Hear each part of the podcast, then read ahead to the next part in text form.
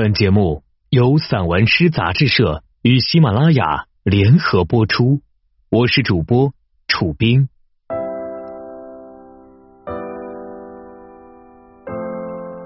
世事最终归安静，马中听回族绝句。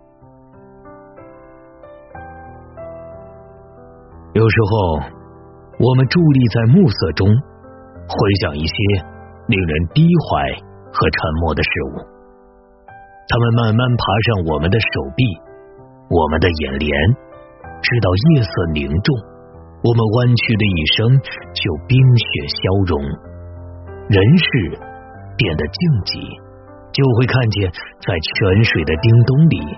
微笑着向我们走来的，不仅是挂满树枝的金色手掌，还有造物主垂怜我们的仁爱的目光。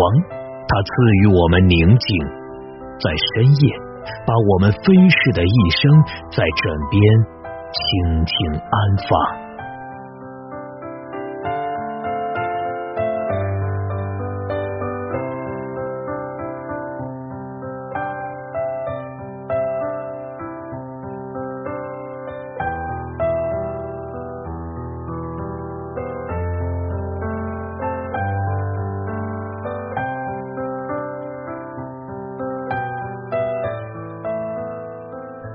辽阔的星河有辽阔的沉静，辽阔的星河有辽阔的沉静，牧场有沉睡的羊群，白桦向着零点钟的圣洁，路上站立着宁静的神。此时宽慰，人世呈现出一种丰饶的秩序。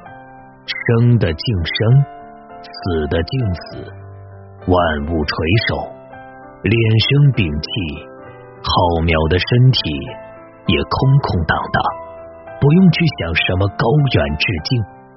你收回你眼中的悬崖，不管陡峭还是凛冽，我放生我心泉的猛虎，与幽闭的森林，与明净的星辰。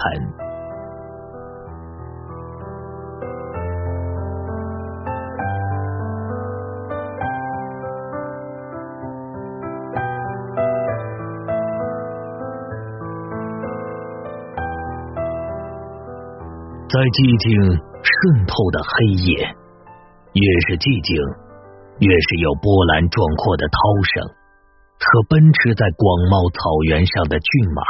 众生无际，我无际，如同草木，将命途赋予缄默的晦明。细微中，暗自蕴藏返璞归真的神灵。鹤眼是以星群，星群。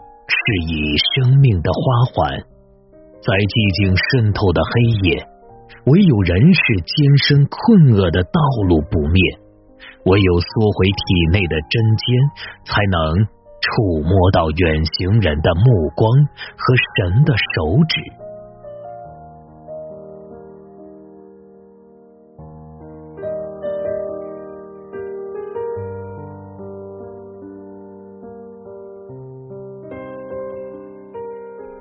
深夜书，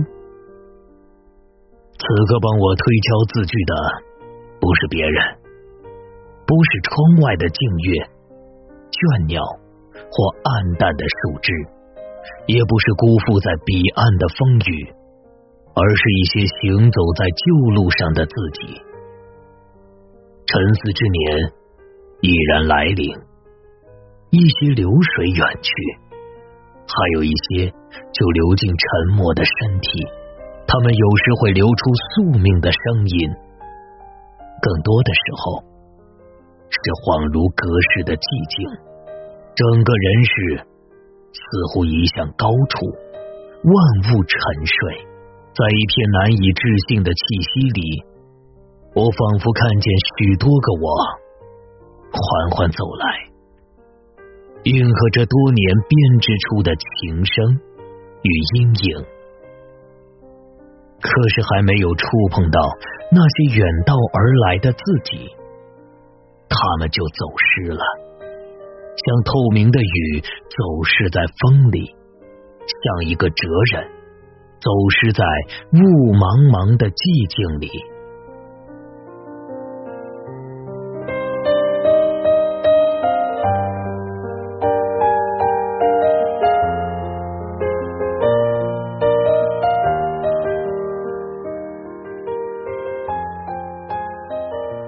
在夜晚的疼惜中画下一生，这是连神灵也感到疼惜的夜晚。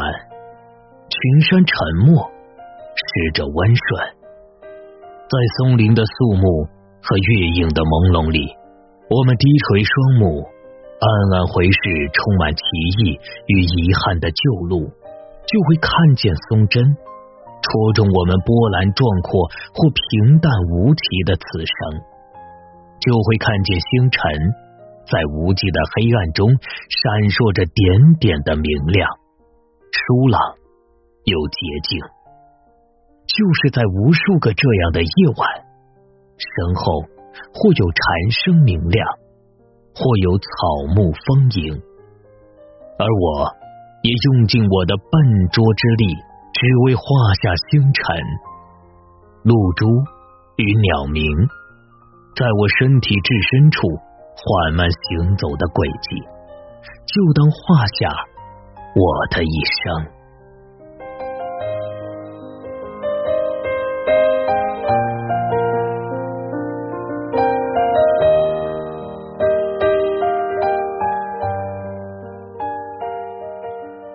缓慢的丧失，因此我宽慰。星辰散发出的微弱光亮，在此刻是救赎。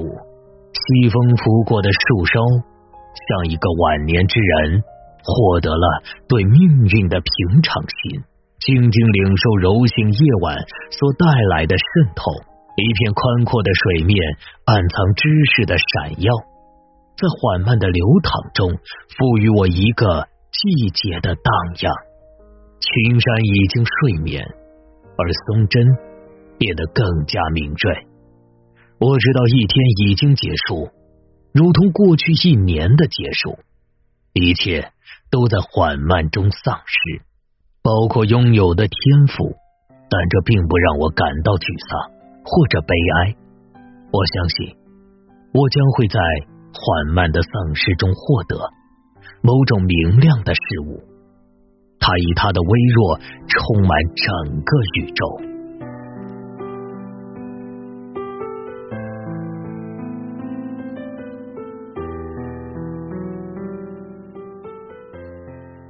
当我步入清晨宁静的核心，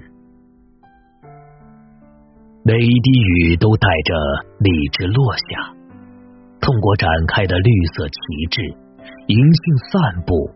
破晓时的清亮，春风荡漾出的喜悦翅群，雀鸟唤醒的清凉河岸，都在翠微中饱尝四月的纤细和圆满。每一片云都倾诉人世的锋利，生命的缺憾也在轻盈中被完美隐藏。当我步入清晨宁静的核心，不是我抵达明晰。或顿悟，而是清晨以一种谅解的方式，充满我的一生。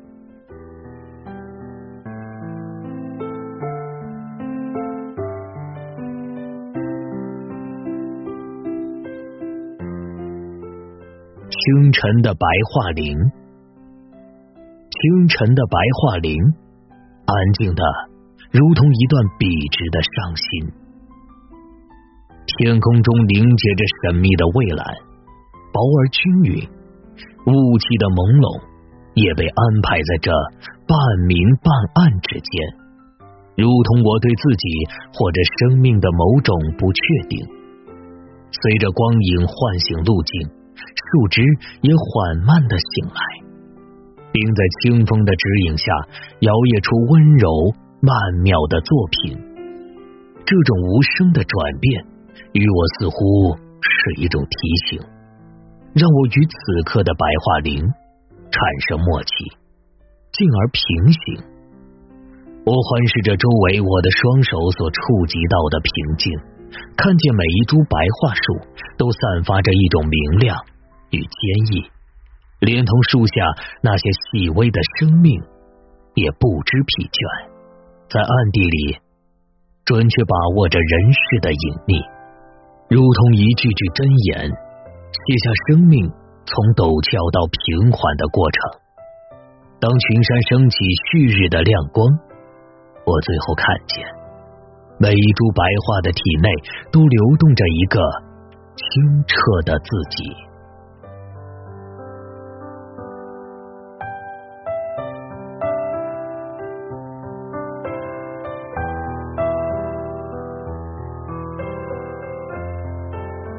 回音。其实我们聆听到的，并非是一阵鸟鸣，而是陡峭的人心，在经过十年沧桑世事的洗练后，用寂静与虚弱，感知自然与自我时听到的回音。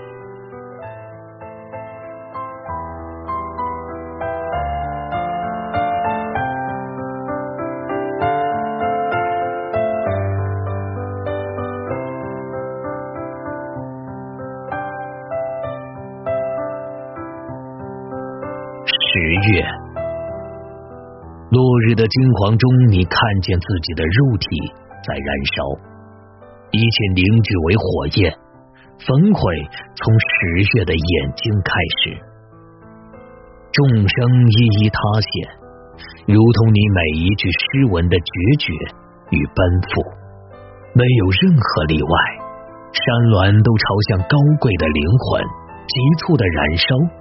最终变得缓慢，寂静渗透每一片落叶，直到迟迟的日色埋葬一生的十月。在最后一刻，你不会感叹永恒的流逝或者遗忘，你是如此富足，命运赐予你宽厚的手掌，还有飞翔。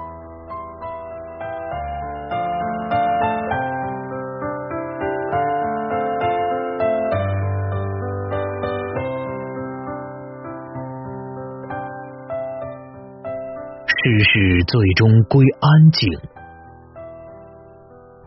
古老的神话又一次缓缓来临。我只会文字抵达夜晚的中心，或者放任他们去得更远。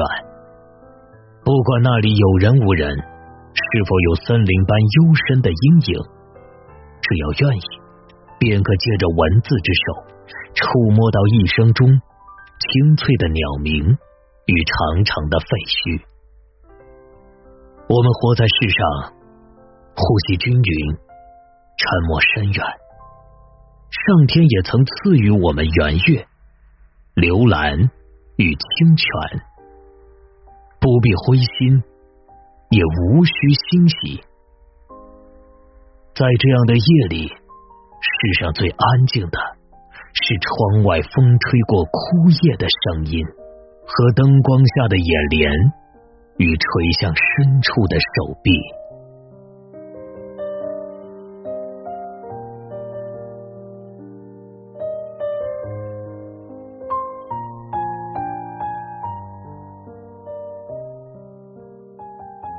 清晨书，滴答的时钟朴素，敲响一切透彻，像真实的手指。与墙壁，白褐色树枝与尖锐的叶片降下的雨滴，缓慢流向一颗新的充盈。这是清晨五点，离黄昏还有一段澄澈的距离。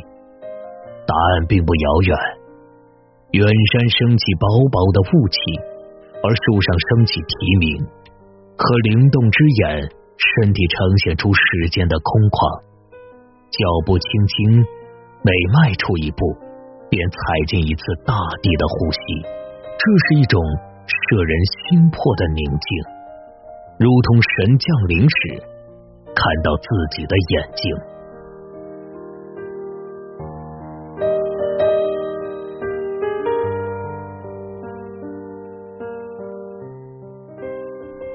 结束，无异于一次落叶的飘零，触碰到最后的灰尘。当你面对深秋里更深的手，一切被悬在高处，死亡也爬上墙壁，犹如屋檐上将落的雨滴。静静的，唯有虚空在重复着往日的悲伤与甜蜜。庄严的沉默里，你倾听昨日的玫瑰和它的褪色之声，细数你视同如命的。黄金的落日和秋天的雨滴，它们纷纷落下，都将在这个深秋结束，犹如时针耗尽喋喋不休的一生，完成了一个缓慢而急促的吻。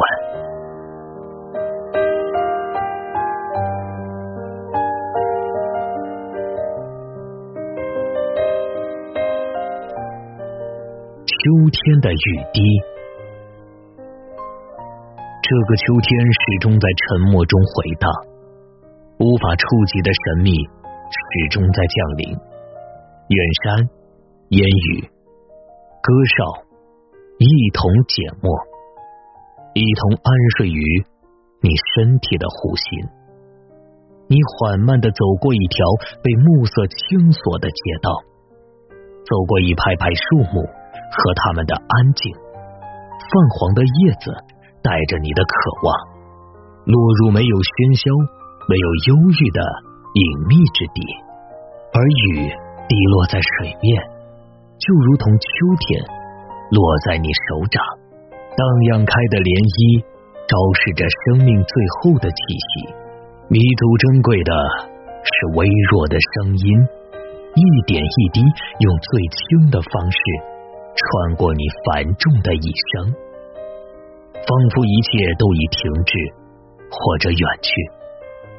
当你低头听见秋天的雨滴一声声说出这个季节湿润又唯一的话语，没有人能够听懂，除了一颗比秋天还低的心。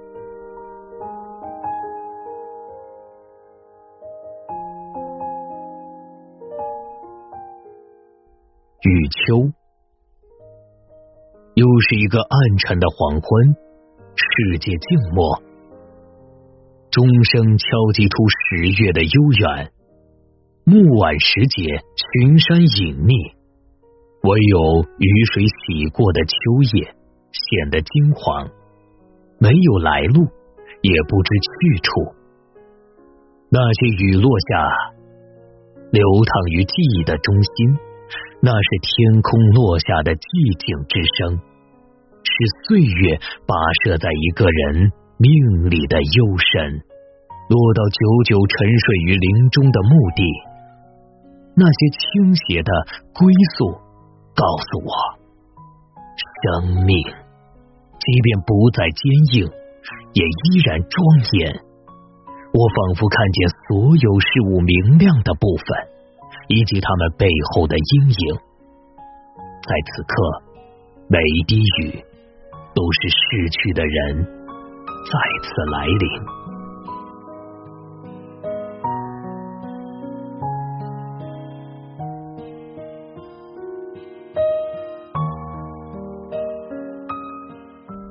时间的幻影。就像看见一朵洁白的雏菊那么真实。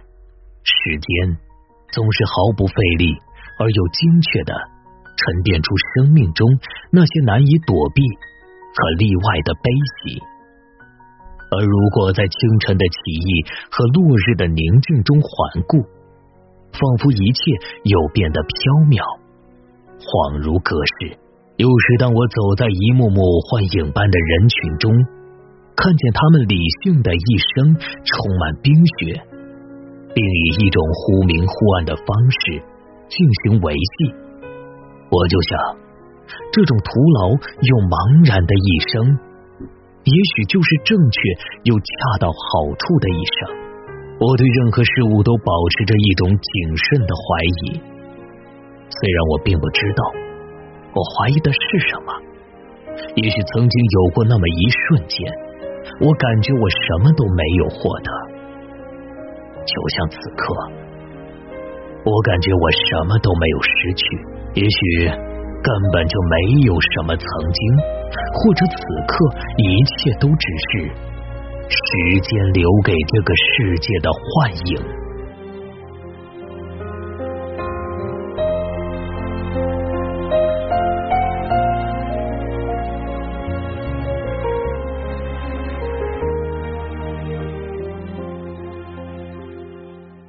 创作手记，从微小的事物中遇见世界和自己，在这组诗中。我试图写下我对这个世界的一点认识，以及对世事与生命的一点体悟。在许多时候，我常有沉思之年已然来临，一些流水远去，还有一些就流进沉默的身体的感觉。或许这就是一个作者想要在写作上有所成绩就必须经历的一个重要的开始。我庆幸我对这个世界与自我的认识多源于宁静，这也是庸常生活赐予我的最大的宽厚。随着自己阅读面的扩大与对阅读文本的越发挑剔，也随着自己尝试以深入诗歌的内在与事物的核心，来提高对世间万物的感知力，我逐渐认识到任何事物。即是事物本身，又包含着整个宇宙。任何事物中，我们都可以遇见宇宙，遇见自己，哪怕只是一棵草木，或者一缕微风。我希望我能够通过写作学习到如何更正确的认识世界和自己，以及与身边事物的相互融合，而不仅仅是技术上的些许提高。虽然技术方面的提高于我而言也很迫切，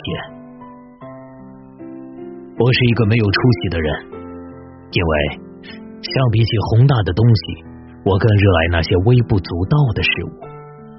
可以说，我的这组诗歌就是来源于自己周围的那些微小的事物，以及通过与他们的交流，对自己生活状态与生命体验所进行的一些诗性思考。